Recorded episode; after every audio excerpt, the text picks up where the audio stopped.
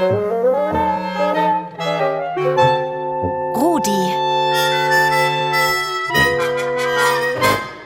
Der rasende Radiohund.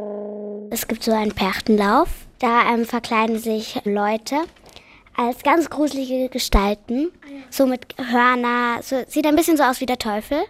Also ich habe damit nichts zu tun, aber ich stelle mir das gerade ziemlich arg vor für Kinder. Nicht nur für euch, auch für uns Vierbeinerinnen und Vierbeiner ist das schlimm, werte Kinder, Damen, Herren und Welpen. Wenn ich nur an diese teuflischen Gestalten mit ihren Masken, Ketten und Peitschen denke, stellt's mir schon das Fell auf. Normalerweise bin ich ja gar nicht ängstlich, aber manchmal kann es schon passieren, dass mir ein wenig die Schwanzspitze zittert.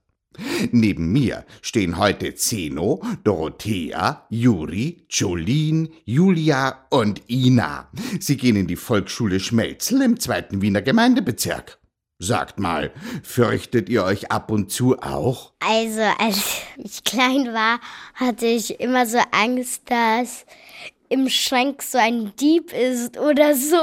Und dann habe ich immer eine halbe Stunde jedes Kleid so durchgeschaut, ist da eh niemand drin, jedes Regal, alles, was auch immer in mein Zimmer.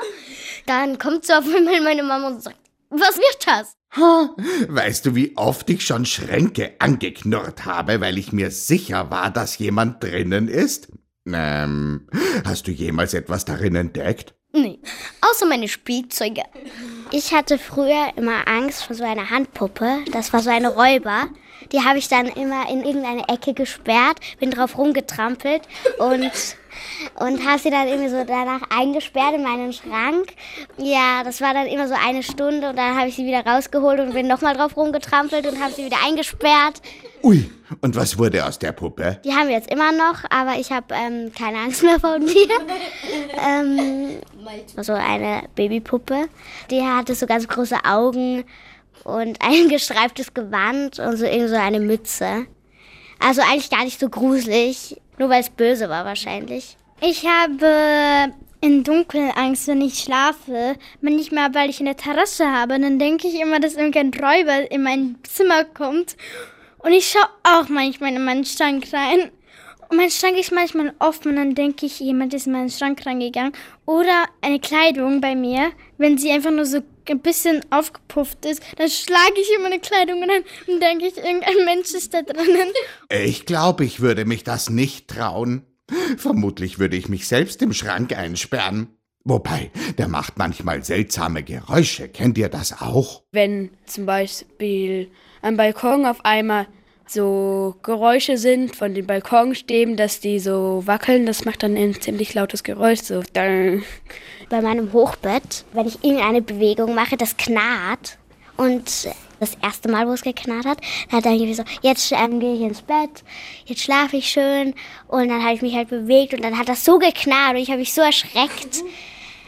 Und da habe ich mich unter der Bettdecke versteckt, weil ich glaube, da fühle ich mich sicherer oder so. Angst habe ich manchmal im Dunkeln vom Alleinsein und vom Sterben und dass ich meine Familie verliere. Also wenn ich jetzt mich freue oder wenn ich mit Freunden bin, dann nicht. Aber wenn ich jetzt im Bett liege und mir an alles denken kann, dann schon. Und was machst du dagegen? Entweder Geschichten ausdenken oder ich gehe zu meinen Eltern und sag's ihnen und dann fühle ich mich halt besser. Verstehe. Ablenken kann helfen.